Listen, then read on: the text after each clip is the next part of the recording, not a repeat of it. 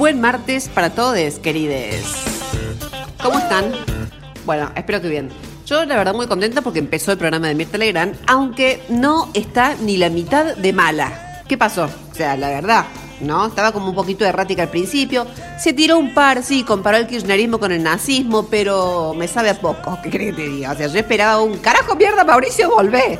Pero nada de eso. Así estaba un poquito errática. Viste, al principio estaba como lógico. ¿Cómo que no? Te cuesta de repente situarte en todo eso, ¿viste? Era, ahora vamos con la publicidad. Ah, no.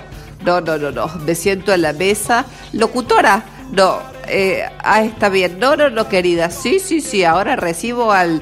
¿Cómo le va, querido? ¿Viste? Era como un saludar a alguien atrás de cámara, ella repasarse quién era, dónde estaba, por qué. Bueno, Mirta, te queremos. Un besito para vos. Te pido un poco más de maldad para el próximo programa, eso sí. Che, ahora que dije Macri, qué furero lo que dijo Carlos Bianco. Carlos Bianco es, ¿no? Eh, de Macri, vieron que lo comparó con el conde Drácula. O sea, te- ahí te juro que creo que hay que poner un límite. O sea, me parece que tiene que tener como un límite el nivel de agresividad. O sea, no podés comparar a Mauricio Macri con el conde Drácula. Te juro, me parece un montón. O sea, pobre Drácula. Además, te digo, también me parece fulero eh, andar ofendiendo a Mauricio ahora que está como en ese estado de confusión. No le está pasando bien. Viste que está como que le cuesta entender las cosas. El otro día le escuché que dijo que sale a la calle y dice, la gente me dice, la gente me dice, tienen que volver tesoro, tienen que volver tesoro. Y yo digo, no, no es tienen que volver tesoro, tienen que devolver el tesoro, Mauricio. Santini lo mismo. Dice, yo salgo a la calle y la gente me dice, volvieron los narcos. Y yo digo, y eso no te hace pensar en nada. No, no se ubican. Amalia Granata dice, haciendo campaña, ¿no? Dice, yo no falté nunca a las sesiones eh, de Congreso. Bueno, y hubiera faltado, Amalia. En tu caso, lo que hubiera correspondido es que faltes. Bueno, no, fuera de broma, dice, yo presenté 206 proyectos al legislativo. ¿Sabes que me puse a buscar los proyectos y te juro que eran tipo, se sugiere poner una alfombra en el hall de entrada? ¡Eja! ¡Ah! Bueno, por suerte dentro de este desconcierto, los medios están haciendo contrapeso, están siendo muy ecuánimes. Eh, la Nación, por ejemplo, te tira una nota que es tipo, ¿qué piensa la gente de este corrupto y espantoso gobierno? Y es como, bueno, a lo mejor no sabemos qué piensa la gente, pero nos queda claro que pensás vos. No se puede todo.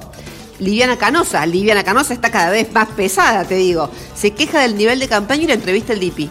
Y no tiene nivel, Liviana. Esta campaña no tiene nivel. No tienen nivel, DIPI. No tienen clase estos hijos de para, Viviana. Bueno, en otro orden de cosas, quería comentar un poquito sobre la nota que eh, hizo Pratt Guy con Mahul. Quería comentar algo, pero no pude. Tío, la empecé a ver y fue como... Sea, caí en un estado como de sueño, pero irreversible parecía. Madre mía, ¿por qué es tan aburrido ese hombre? ¿Por qué habla así al sonso?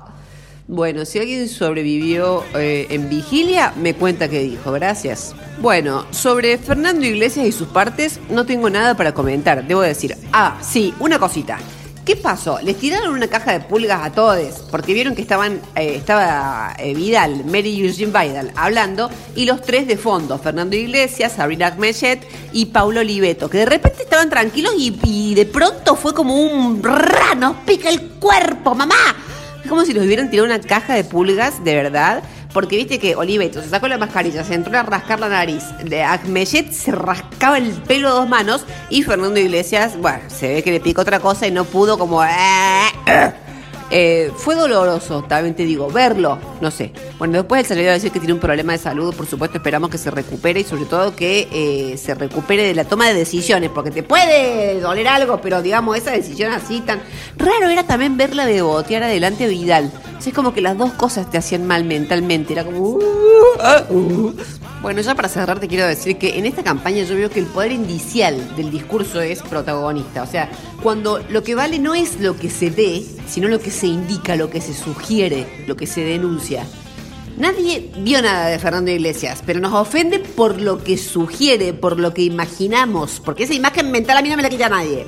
Bueno, a eso mismo juega la oposición cuando dice, este gobierno se endeudó más que nosotros. O sea, saben que con solo decirlo ya generan la imagen. En esta campaña ya está claro que lo que importa no es tanto hacer, como hacer ver, incluso lo que quizás no existe.